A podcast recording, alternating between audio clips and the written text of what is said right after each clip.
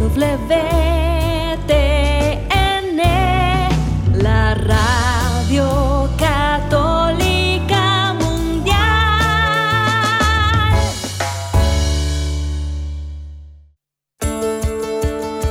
Estoy de acuerdo, Dios, en que tú me formes y me transformes como tú quieras. Estoy de acuerdo en que tu voluntad se cristalice en mi vida. Yo empecé a ver un poquito y un poquito más y un poquito más. No hay límites para el que tiene fe. Bienvenidos a su programa, Ojos de Fe, conducido por la psicóloga Sandy Caldera. Estamos totalmente en vivo, transmitiendo desde Tijuana, Baja California, México.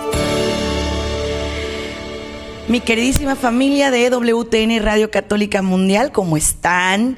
Qué gusto saludarlos, qué bendición para mí. De verdad en este día tan grande, tan bonito, en este día tan especial. Y digo que tan especial porque, bueno, no sé ustedes, pero para mí cada día es súper especial, cada momento es un momento de agradecer. Yo en las mañanas me levanto con una actitud de agradecimiento, de me levanto bien contenta.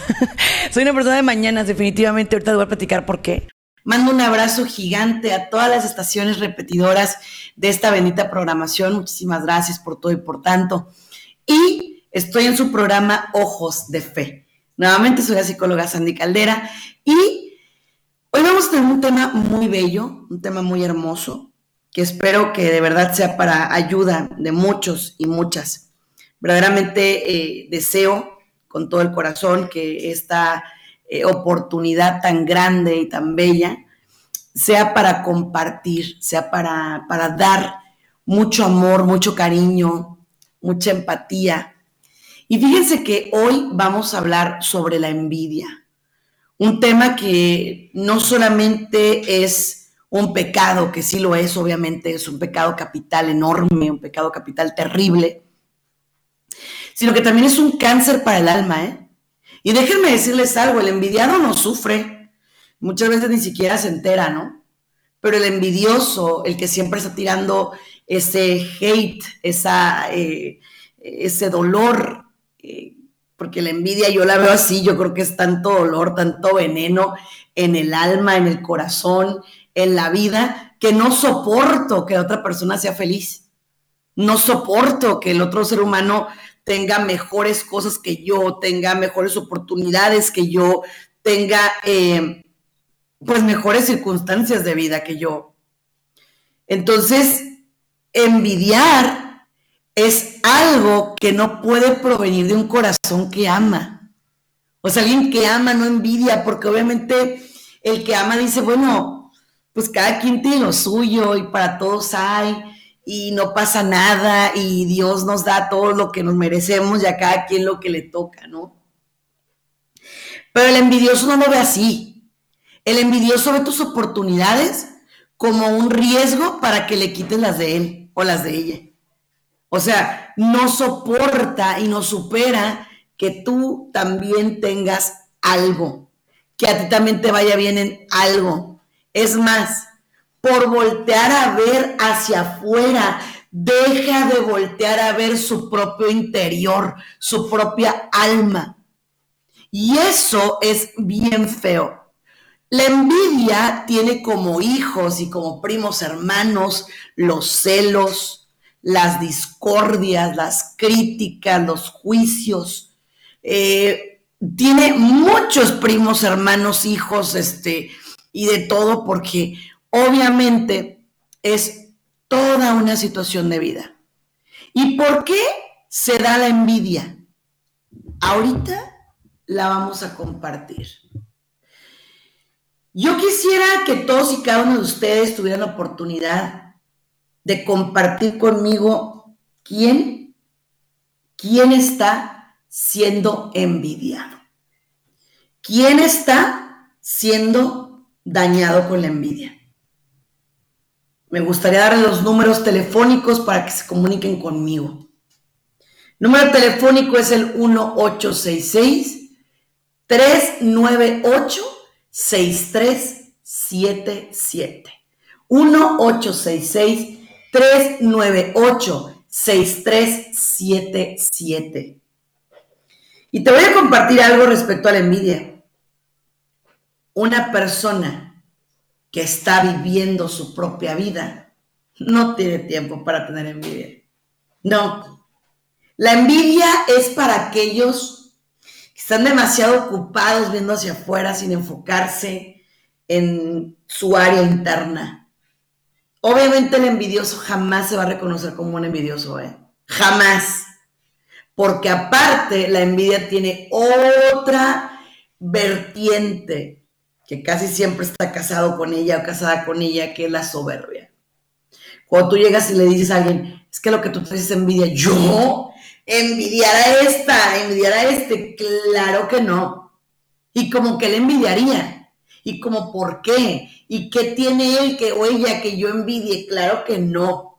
O sea, asco ser como él, qué horror, asco ser como ella. Entonces, para poder justificar mi envidia, me tengo que agarrar de un segundo pecado capital, que es la soberbia. ¿Mm? Y de ahí se ido un tercero, que es la ira. Me da tanto coraje que le vaya bien al otro, me da tanto coraje que él sí tenga, que ella sí tenga, que él sí pueda, que ella sí pueda, que, eh, que sea feliz, que como yo no puedo, entonces me enojo pero no me enojo poquito, me enchilo, me enojo así, quiero aventar todo y a todos, ¿no? Entonces, esos tres pecados capitales están íntimamente ligados, ¿sí? Sin contar que de ahí va a venir la avaricia, porque si lo que yo envidio es económico, entonces voy a querer hacer lo que sea para obtener lo que el otro tiene. Y no me importa qué precio, y no me interesa que si tengo que robarle al otro, si tengo que quitarle, y justifico mi conciencia diciendo, bueno, pero es que este tiene mucho, entonces a mí me toca. A ver, como, ¿por qué te toca? O sea, no, claro que no. Eres un avaro. ¿Sabes por qué? Porque de una u otra manera no quieres ver el triunfo del otro. Y si lo ves, te molesta. Y si lo ves, te irrita. Y si lo ves, te, te brinca, ¿no? Entonces, también hay otras cosas que van surgiendo como los celos, ¿sí? ¿Por qué? Porque ¿cómo es posible que esta persona haga y yo no? Entonces quiero empezar a yo a hacer lo mismo. Incluso aquí brincamos a otro pecado capital, fíjense, que es la lujuria, porque si lo que envidias es una relación de pareja, lo que tú vas a hacer es buscar a como de lugar y donde sea, con quien sea, una relación parecida a la que ves en la otra persona. Y eso es grave, ¿eh? Muy grave. Pero bueno, vamos a arrancar con la oración del día. Quiero invitarte después de este breve intro a que hagamos la oración del día. Vamos a comenzarla en este momento. En el nombre del Padre, del Hijo y del Espíritu Santo. Amén. Señor, quiero pedirte en esta tarde que me permitas tener una mirada transparente, cristalina, sana. Quisiera pedirte que me des la capacidad de admirar al otro, de no poner el pie cada que él o ella logra algo de no hablar mal de la persona, de no lastimarla con mi lengua, de no herirla con mis malos juicios. Señor, dame la capacidad de vivir y dejar vivir. Dame la fuerza de permanecer aún y cuando me siento roto o rota. Dame la bendición de ser asertivo, de pensar en lo que tú quieres para mí. Señor, muéstrame mi unicidad. Si yo entiendo que soy único o irrepetible, entonces no voy a envidiar. Porque al final de cuentas lo que es mío tú lo tienes diseñado. Y lo que no es para mí, tú lo vas a retirar de mi vida. Todo esto lo pongo en tus manos y en tu divino corazón. Amén y amén.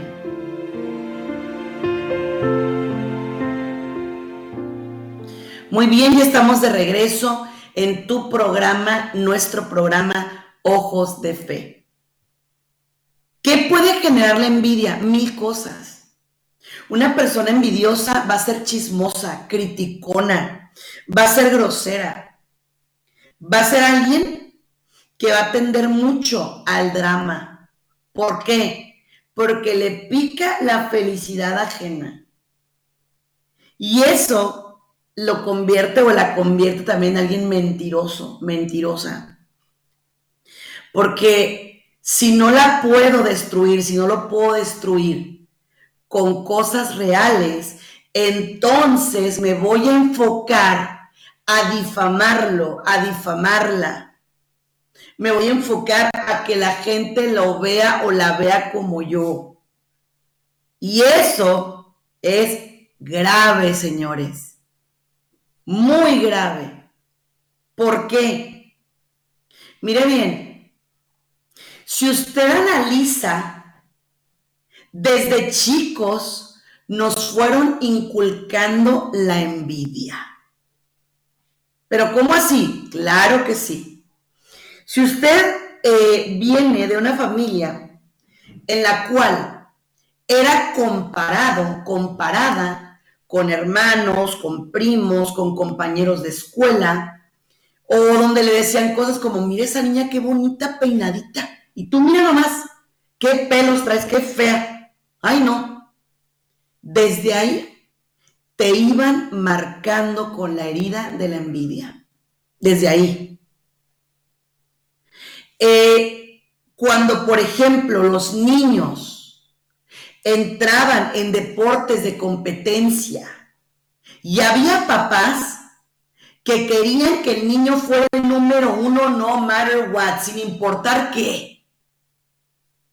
Y le decían, tú tienes que ser el primero, no importa por encima de qué y de quién tengas que pasar. Eso, señores, es bien malo. Porque no le enseñamos al niño, a la niña, una competencia sana. Le enseñamos una competencia mal hecha, donde ese niño o esa niña busca hacer lo que sea con tal de ganarle al otro. Y fíjate lo grave de eso, ¿eh? Fíjate, yo como papá, como mamá, le vendo dobles morales a mi hijo, a mi hija. ¿Por qué? Porque le digo, gánale a tu compañero, pero por otro lado le digo, pero no pelees, ¿eh? Entonces, esa criatura crece confundida.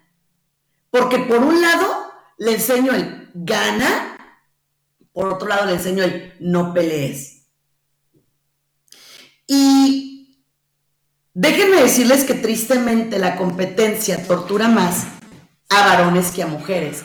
Aunque Estoy hablando en la niñez, en deportes, pero en cuestión de adultas, las mujeres somos altamente competitivas. Y yo sé que ahorita me están escuchando y dicen, no, yo no, ¿cómo no? ¿Quién está más bonita? ¿A quién se le ve mejor el vestido? Ay, traemos el mismo vestido, ¿dónde nos agarró la barata? Entonces, eso es un tema, ¿eh? Que amiga es la que consigue primero el novio, cuál no. Eh, ¿Quién es la que más likes tiene en redes sociales? ¿Quién la más popular? Entonces, todo eso es lo que alimenta el sentimiento y el pecado de la envidia. Definitivamente que sí. Definitivamente que sí. Igual, desafortunadamente, hay todo un tema de branding para con la envidia. ¿Por qué? Porque nos empiezan a ciclar en situaciones de vidas perfectas, las cuales, déjenme darles una noticia de último momento, ¿eh? No existen. Me vas a preguntar, ¿cómo dijiste sí? Y lo sostengo. Las vidas perfectas no existen. Existe la gente que se esfuerza, que le pone ganas, que se levanta en la mañana y, le encomienda a Dios su vida y le va bien y lucha. Pero, hey, la vida perfecta no existe. Entonces, si usted busca una vida perfecta, se va a frustrar. Totalmente se va a frustrar. Totalmente. ¿Sabe por qué? Porque le voy a decir una cosa. Perfecto solo Dios. Entonces, todos aquellos que sientan envidia van a ser aquellos que hablen mal de una persona. Y ya les dije, de pronto van a decir, pues sí, pero lo hago porque verdaderamente esa persona hace cosas que no me gustan, no te gustarán a ti, pero no por eso te da derecho a ser un juzgador, un criticón. No, no te da derecho a eso, ¿eh? No, no, no, de ninguna forma y manera. De hecho, mira, te voy a decir una cosa, ¿eh? El detalle de la envidia es un pecado grave grave. ¿Por qué? Porque en la envidia se cometen muchos errores, ¿no? Muchísimos, diría yo. Y uno de los principales y de los primeros es que para yo crecer tengo que opacar tu brillo. Y aquí me voy a agarrar de una fábula que me encanta, que de hecho la uso mucho con adolescentes y jóvenes cuando van conmigo a terapia, que la verdad amo trabajar con ellos. Y es la fábula del sapo y la luciérnaga. Si ya la escucharon, enhorabuena por ustedes, pero si no, se las cuento. Dicen que había una vez un sapo que vivía en un charco espantoso. De esos charcos así llenos de moho, llenos de moscas, llenos de suciedad, verde, asqueroso. Era un charco terrible, ¿ok?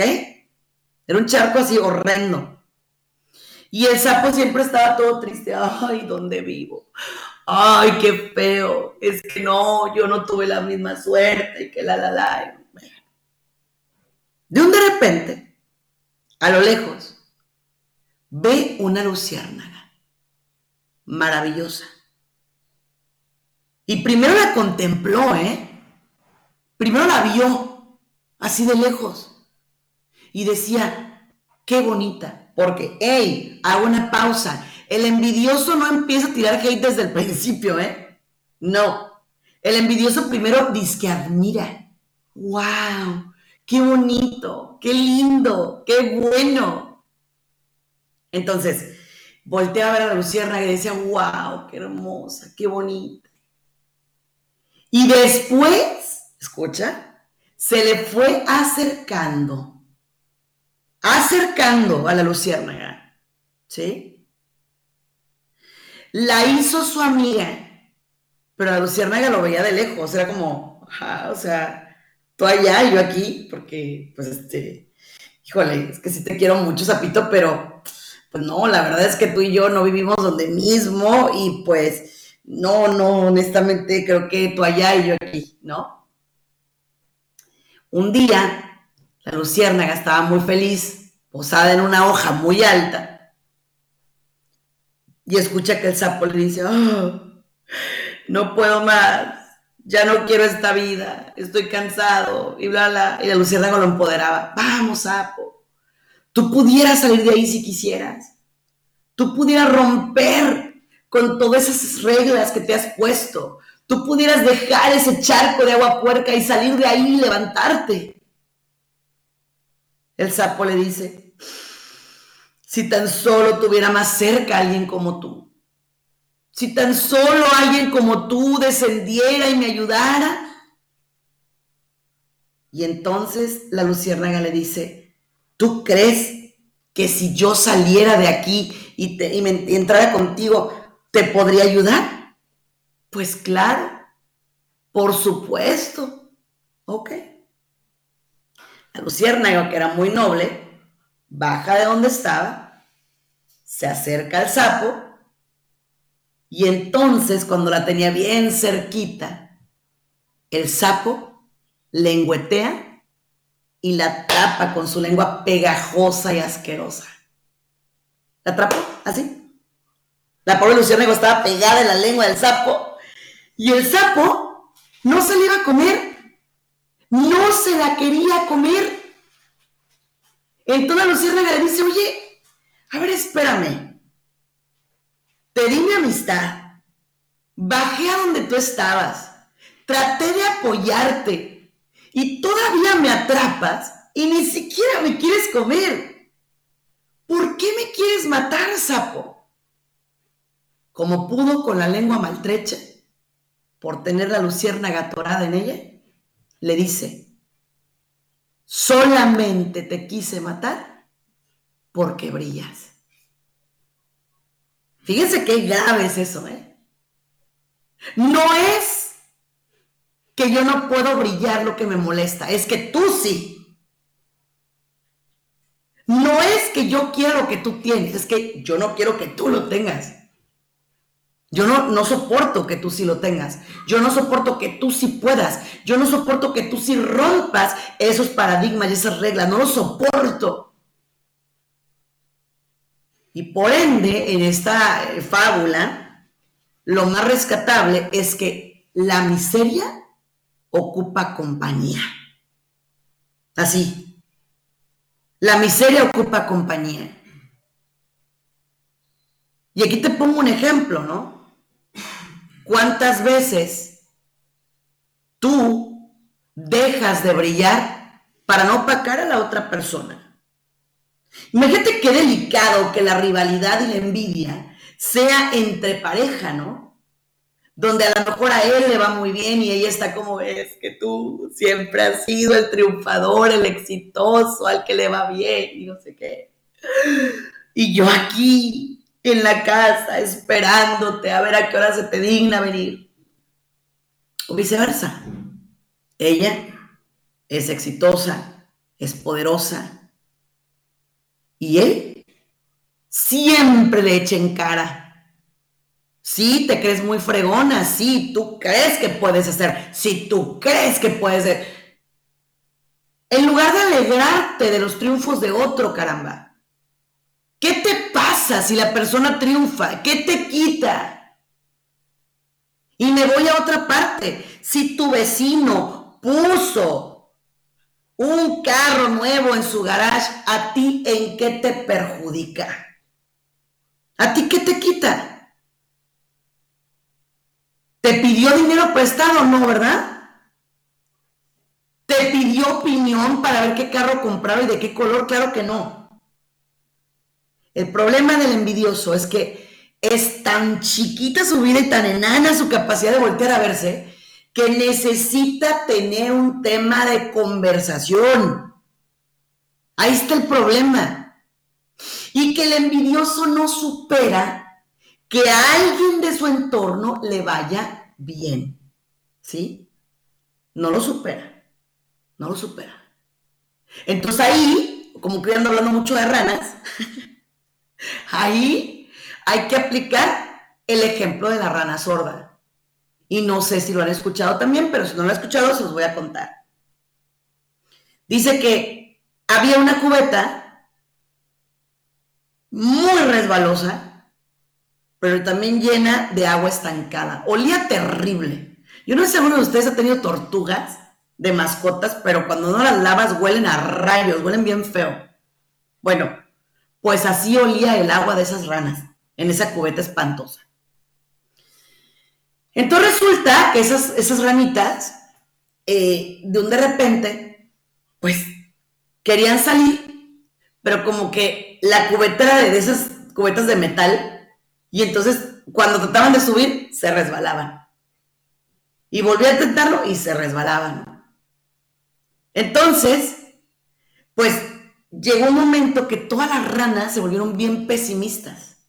No, es que, olvídate, de aquí no salimos más que muertas. Y sí, efectivamente, iba a salir un muerterio de ranas, una y otra y otra, unas de intoxicación, otras del olor, otras de que ya estaban viejitas, así se hicieron viejitas en la cubeta y demás, ¿no? O sea, pero el punto es que había un muerterío en las ranas, un montón de ranas muertas así fatal. Y entonces, de repente, llegó una rana nueva, chiquita, bebé. Y esa rana era diferente a las demás, porque se bajaba hasta el fondo y como el fondo estaba tan lleno de tierra, ahí hacía esto con sus patas, limpiaba las patas así, y afilaba sus como las patitas, de, la parte de abajo de las patitas. Entonces, esa ranita empezaba a subir. Y las otras, no subas, no subas, te vas a caer, mira que nosotros ya hemos intentado todo y no subas. Y entonces la ranita decía, ahorita ya llegué aquí, mañana voy a ir por un paso más, pasado voy a ir por otro paso más. Pero lo que les llamaba la atención a las otras ranas era que era una rana desobediente. Era una rana grosera. Era una rana mala. Que no encajaba con toda la bola de ranas. No, no encajaba. ¿Sí? Y todas lo empezaron a hacer a un lado. Hazte para allá, rana. Qué fea eres. Qué horror. La ranita seguía caminando. Y no hablaba con muchos. De hecho, no hablaba con nadie y cada que podía, se bajaba al fondo, así como que, ¡ah! una, dos, tres y fondo, ¿no? Para poder pisar y afilar las patitas. Entonces, de un de repente, de un de repente, lo que empezó a pasar fue que tristemente esa rana empezó a subir. Empezó a subir y cuando empezó a subir, las demás trataron de decirle, no subas. Pero ya tenía las patitas tan adiestradas que no escuchaba, ¿no? Y las demás le hacían la seña de que no subiera y que no y que no. Y la ranita seguía. Y escalaba y trepaba, ¿no? Cuando sale, allá afuera la estaba esperando una rana reportera, ¿no? Un montón de cámaras y todo el show. Sale la rana y le preguntan, oye rana, ¿qué onda contigo? Rompiste todo el paradigma, o sea, dejaste todas allá atrás. Y tú por fin lograste salir de esa asquerosidad. ¿Cómo lo hiciste? Y la rana, para los que me están viendo en redes sociales, hace. O sea, no escucho, ¿no? Eso explicaba perfectamente por qué esa rana pudo subir. Las otras ranas que, que, querían subir escuchaban a toda la bola de envidiosos decirle, ¿qué te hace pensar que tú eres quien va a subir? Si todas las generaciones de ranas, tu madre, tu abuela, tu bisabuela, tu tatarabuela, no pudieron subir, ¿qué te hace pensar que tú sí?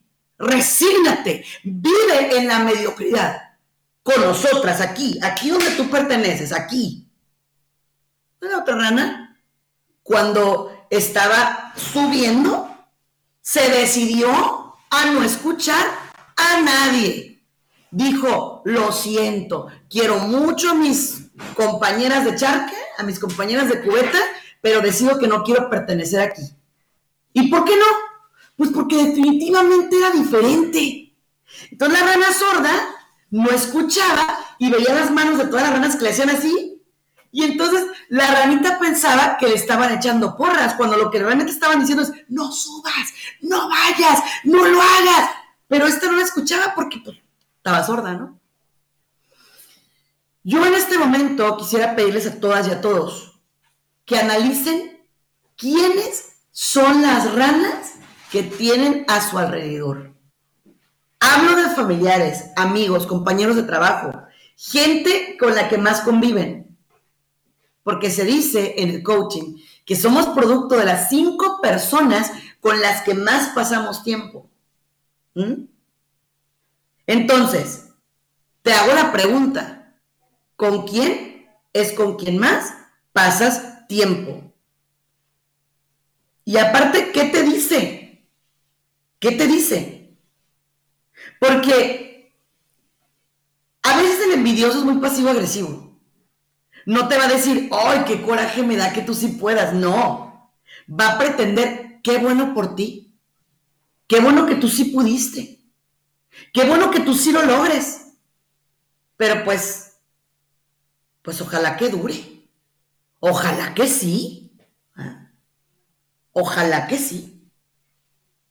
Porque el envidioso, aparte de todo, debe ser adorable. Si no, nadie se le va a acercar.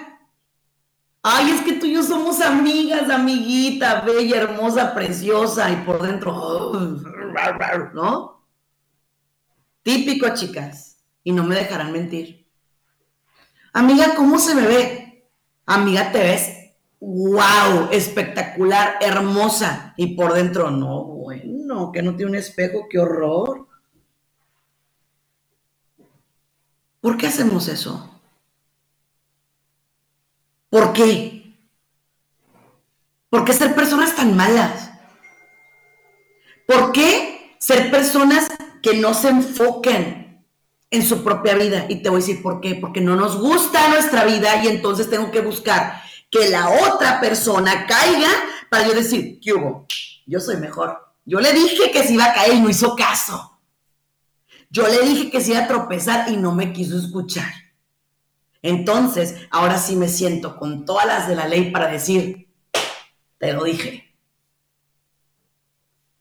Entonces, ¿cómo hago para salir de esas zonas de riesgo? Primero que nada, y perdóneme lo que le voy a decir, si usted quiere ayudar a un sapo y usted es una luciérnaga, lo que puede hacer es aventarle un poquito de hojas sanas al pantano. Aventarle un poquito de agua limpia al pantano, a ver si tantito la agarra, ¿no? Pero usted no puede ir al pantano con él. No puede. Porque ni lo va a salvar, ni tampoco usted va a salir de ahí. Y quiero que quede claro eso, ¿eh? Si tú crees que ayudando esto, aquello, vas a salir, te equivocas. No es por ahí. Así no es. De esa forma no es. Entonces, no, señores. Igual, fíjese, el envidioso tiende mucho a buscarse aliados. Porque detrás del envidioso les dije que había un soberbio. Y detrás del, perdón, detrás del soberbio hay un narcisista, si lo vemos desde el punto de vista netamente psicológico. Entonces, el narcisista lo que no quiere es que tú seas mejor que él, obvio. Entonces, ¿sabes lo que va a hacer? Escucha esta palabra porque te va, te va a brincar mucho. Te va a desacreditar. O sea, yo tengo que hacer que los demás te vean mal para yo verme bien. Y eso es muy malo. Muy malo. ¿Por qué? Porque yo busco que por medio de mi lengua los demás se enteren de la clase negativa de persona que eres para que te odien y a mí me amen. Imagínate qué grave, ¿eh? Qué feo. Ah, pero eso sí, yo se los digo por su bien. O sea, yo se los digo porque, pues es que yo no puedo permitir que ustedes caigan en manos de alguien así. No, claro que no. Entonces yo lo que hago es, obvio, me blindo, me protejo, me cuido, pero a costa de otros. O sea, como no puedo tener un brillo propio, necesito apagar el brillo del otro para ver si, aunque sea leve, un tantito de su flama me, toca. Yo quiero que hoy tú hagas un análisis, ¿sí? Porque te voy a compartir algo. Si tú comprendes lo único que eres, o sea, lo, lo, así, lo exclusivo que eres, vas a ser más feliz. Y esto es sí o sí, ¿eh? Esto es real, esto es verdadero, esto es increíble.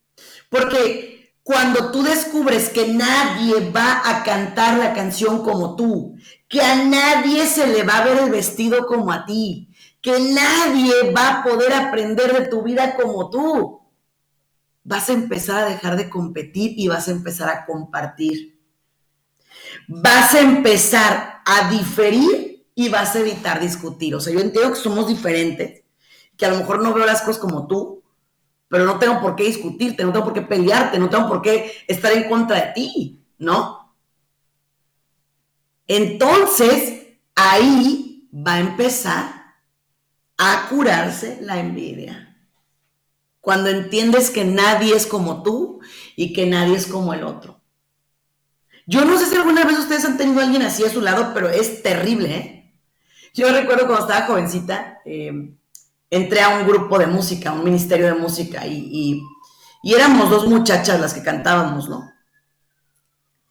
Y era terrible, o sea, yo me pintaba el pelo de un color y al día siguiente aquella lo traía del mismo color.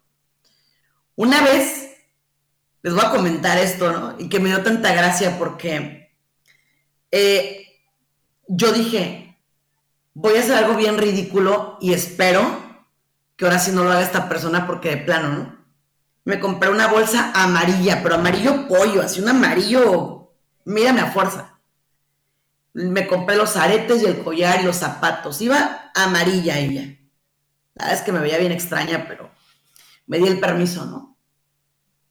Obviamente yo soy un ser muy arriesgado, siempre me pongo aretes largos, accesorios, collares, me pinto el pelo el color que me da la gana, o sea, no, no tengo problema con eso, ¿no?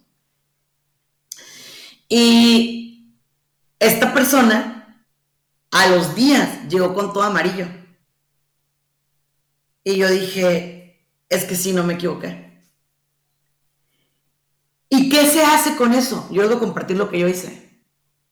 Esta persona agarraba y cada que íbamos a misa me decía, la paz, y se volteaba, ¿no? La paz, y se volteaba. Uy, a mí me daba un coraje y yo decía, uy, puede ser. Hasta que un día me armé de valor, yo batallo mucho para armarme de valor, la verdad no soy muy buena para eso, pero ese día sí dije, ya. Agarro y le digo, oye, es que en serio, si no me quieres dar la paz, porfa, no me la des. No me la des porque, porque verdaderamente pecas tú y me haces pecar a mí. Y le dije, está bien que no te caiga bien, ¿eh? Se vale. Es válido que yo no te caiga bien. Después de eso, fue un tema de hacer la vida imposible espantoso. Chismes. No te puedo decir que mentiras porque no sé si lo que me, dijo sean mentiras, pero chismes sí. Eh, cosas terribles sí. Y descubrí que la envidia es un veneno que aniquila, que acaba, que mata. Esta persona acabó rota, siendo una mujer hermosa, acabó convertida en una piltrafa, en una cosa triste, ¿sabes? ¿Por qué? Porque nunca se volvió a ver. Porque nunca entendió lo maravillosa que era. Porque no entendió que era más bonito ser tu mejor yo que el clon del otro. ¿Qué prefieres tú? ¿Ser una excelente versión de tú mismo ser un clon barato de otra persona? Yo no sé tú, pero yo prefiero ser yo, con mis aciertos, con mis errores. Eso, eso. Pero el problema está en que ahorita, para evitar todo eso, nos están enseñando a que hay que hacernos clones. Vernos igual, parecernos mucho. Yo no creo que esa sea la solución. ¿eh? De verdad que no. Yo creo que la solución es muchísimo más profunda que eso. La solución estriba en entregarle a Dios quién eres. O sea, vaya, dile, mira Dios, a ti no te puedo engañar. Yo soy esto y esto y esto. Y me equivoco aquí y mi lado flaco es este. Pero realmente, realmente Estoy arrepentido. Me duele. Y quiero cambiar. Y me voy al Evangelio, ¿eh? Para poderles dar un ejemplo del envidioso. El hijo pródigo es una parábola bien bonita, que tiene muchas vertientes que a mí me encantan, de hecho, y, que cuando la leo digo, wow, qué, qué fuerte y qué lindo, ¿no? El hijo pródigo va y le dice al papá, papá, dame la parte de la herencia que me toca. Mal, ¿verdad? Pero pues lo hizo. Y va y le pidió la parte de la herencia que le tocaba. Y entonces se va, se la gasta con malas mujeres, se va aquí y allá, hace un desperdigadero de dinero, un gastadero y de un de repente dice que sobrevino en aquella región una gran hambre. Una gran hambre. Y entonces el hijo tuvo que buscar trabajo. ¿Dónde le dieron trabajo alimentando a los cerdos? Imagínate tú, ¿eh? De ser el hijo de un rico, de pronto lo pueden alimentar cerdos. ¿Y qué dice? que él trataba de saciarse con las bellotas que les daban de comer a los cerdos, pero ni siquiera esas le eran concedidas. Entonces, hace un excelente acto de valor. ¿Sí? Excelente acto de valor. Y dice, los creados de mi padre tienen comida de sobra. Y yo estoy aquí queriendo saciarme con las bellotas que les dan a los cerdos y ni siquiera esas me son concedidas. Por lo tanto, me levantaré, iré a mi padre y le diré, Padre, he pecado contra el cielo y contra ti. No merezco ser llamado hijo tuyo. Y así lo hizo. Dice que se levantó a la mañana siguiente, hizo camino y fíjense ¿eh? lo que va a pasar ahorita. Porque me van a preguntar, bueno, ¿y eso qué tiene que ver con la envidia? Ahí van, espérense, ahí va. Dice que el padre lo vio venir de lejos. Y el padre se lanzó a su encuentro. Se le abrazó del cuello, lo cubrió de besos y les dijo a los criados, pónganle un anillo en el dedo una túnica nueva y sandalias en los pies. Además, maten también el becerro gordo, porque este hijo mío estaba muerto y ha vuelto a la vida. Estaba perdido y lo hemos encontrado. Y dice, la palabra del Señor dice que cuando venía el hijo mayor de trabajar, escuchó el alboroto y que preguntó a uno de los criados, ¿qué está pasando? Es tu hermano que ha regresado. Fíjense, ¿eh? Entonces el hijo mayor no quiso entrar a la fiesta. Envidia. No quiso entrar a la fiesta. Porque o sea, ¿cómo? ¿No? Entonces sale el padre y le dice, ven a regocijarte con nosotros, porque tu hermano lo teníamos muerto y ha vuelto a la vida, estaba perdido y lo hemos encontrado. Y el hijo mayor le dice, padre, siempre te he servido, siempre te he sido leal. Y a mí no me das ni un cabrito para comérmelo con mis amigos. En cambio, ese hijo tuyo va y se gasta tu dinero con malas mujeres, envidia, o sea, estaba tirando hate. Él estaba diciendo, a ver, tu hijo fue y se gastó el dinero. Yo aquí hago un paréntesis. ¿Qué le dolía al hijo mayor? ¿Que se haya gastado el dinero o que el hermano se haya tenido la osadía de ir y vivir su vida? Fíjate, ¿eh? aún con errores y malamente, ¿eh? Pero ¿qué era lo que le dolía al otro? ¿Por qué? O sea, ¿cuál era el problema, no? Y luego le dice al padre, no me das ni un cabrito para comérmelo con mis amigos. Y el padre contesta de una manera tan hermosa porque le dice, hijo, todo lo mío es tuyo. Y tú siempre has estado aquí y yo contigo. Pero este hermano tuyo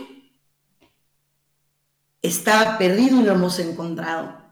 Estaba muerto y ha vuelto a la vida. Y dice que el hermano pasó y comió con ellos.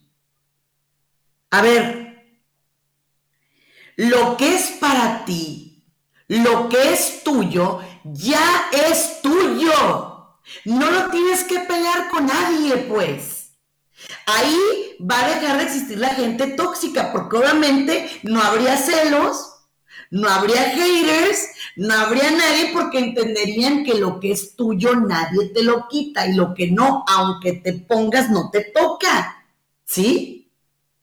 Entonces, fíjate qué bello porque el padre cura y sana al hijo mayor la envidia. Pero quiero que quede muy claro, ¿eh?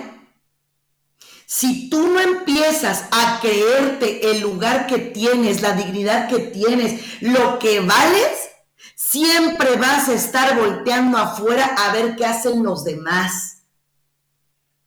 ¿Sabes qué es el alimento principal de un envidioso? La mediocridad.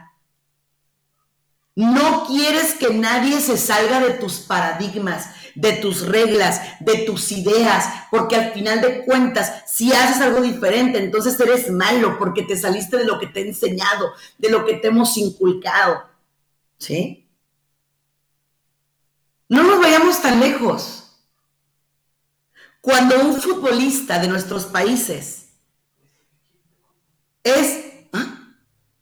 es reclutado por un equipo europeo, un equipo buenísimo, ¿qué dicen los otros compañeros?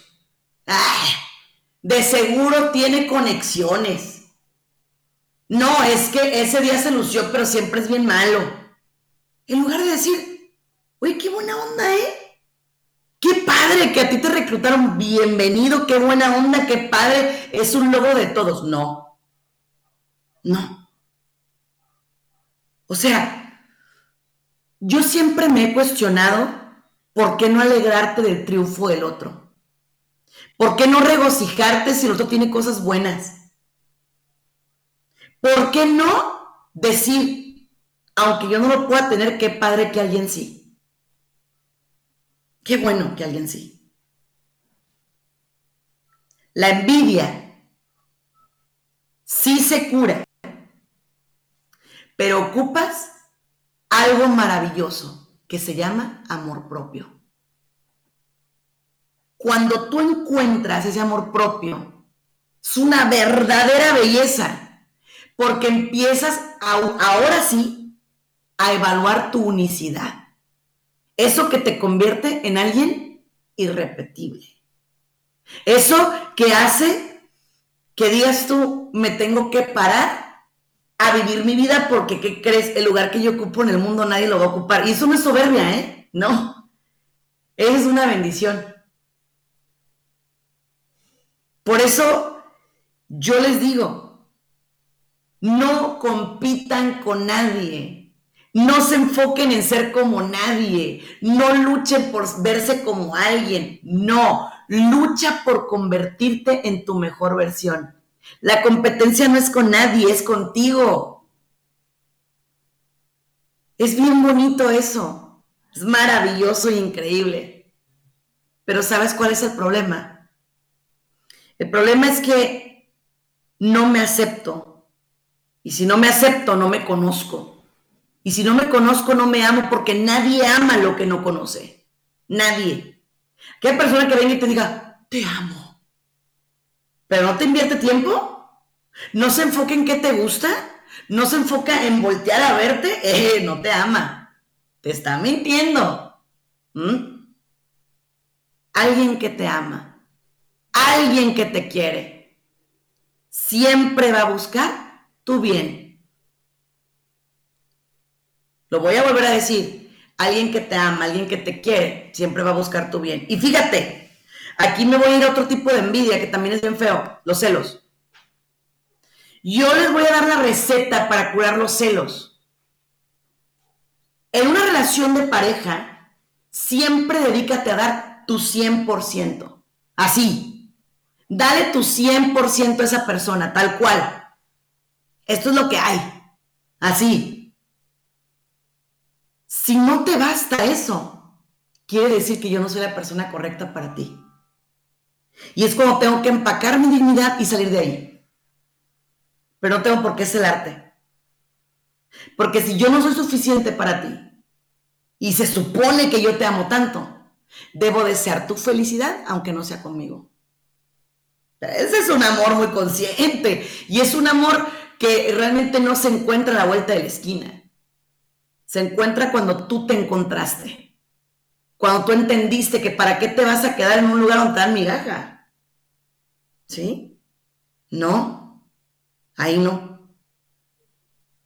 Fíjate, otros ejemplos de las envidias que hay, ¿no? Son cuando en la misma Biblia se habla de cosas que, pues, que duelen, ¿verdad? ¿Sabías tú que a Jesús no lo mataron las personas ignorantes? No. A Jesús lo mataron los sabios, los líderes reprimidos, la gente envidiosa a la que nadie seguía. ¿Por qué? ¿Cómo es posible que el hijo de un carpintero sea más seguido que un sumo sacerdote? Eso fue lo que pasó. ¿Cómo es posible que el hijo del carpintero rompiera toda regla? ¿Cómo? ¿Cómo es posible que al hijo del carpintero lo quisieran más que al rey? La envidia es mortal, señores. Analicen. Cuando lo llevaron ante Caifás, los envidiosos gritaban, pidan que lo crucifiquen. Yo te voy a pedir un favor. Detecta la envidia y quítate de ahí. Es decir, cuando alguien venga y te empiece a hablar mal de otro, cuando alguien venga y empiece a hacer eh, mofa del otro, cuando le quiera robar su gloria, la que sea, física, económica, moral, mental, etcétera, en serio, retírate. Para mí el envidioso es como un leproso. Trae una enfermedad terrible, apestosa, putrefacta. Obviamente, ¿quién se le va a querer acercar? Nadie. Entonces, ¿qué hace? Entonces llega con su lepra y te dice, ven, aquí está. Se perfuma y le pone el maquillaje para que no se vea, pero abajo está podrido, está corrompido, está asqueroso. Nomás les cargas tantito en el maquillaje y auxilio, ¿eh? Entonces, a ver, fíjense bien, aguas, porque la lepra es contagiosa y la envidia también. Resulta que yo sigo envidiando a gente que ni conozco por lo que me dijeron los demás. Siempre pásalo por tres puertas lo que te digan. Es que vengo a contarte algo porque fíjate que fulanito y fulanito y... ¿Te consta? No, pues no, entonces ¿para qué me lo dices? ¿Edifica a alguien con lo que me vas a decir? No, pues no, entonces ¿para qué me lo dices? Y la tercera, si no está la persona presente, no hablas. Así. La envidia es como ese veneno que se va colocando despacito en la sangre. Poco a poquito va matando, matándote, matándote cuando menos acuerdas, ya te invadió todo, incluyendo el corazón. Soy la psicóloga Sandy Caldera. Síganme en todas las redes sociales, así como Sandy Caldera y Sandy Caldera Psicóloga. Así me pueden seguir. También me pueden llamar al 619-451-7037 y 714-725-4745. Recuerda que Dios te ama y el trato que Dios tiene contigo no lo tiene con nadie más. Muchas gracias, bendiciones. Este fue una emisión más de tu programa, Ojos de Fe.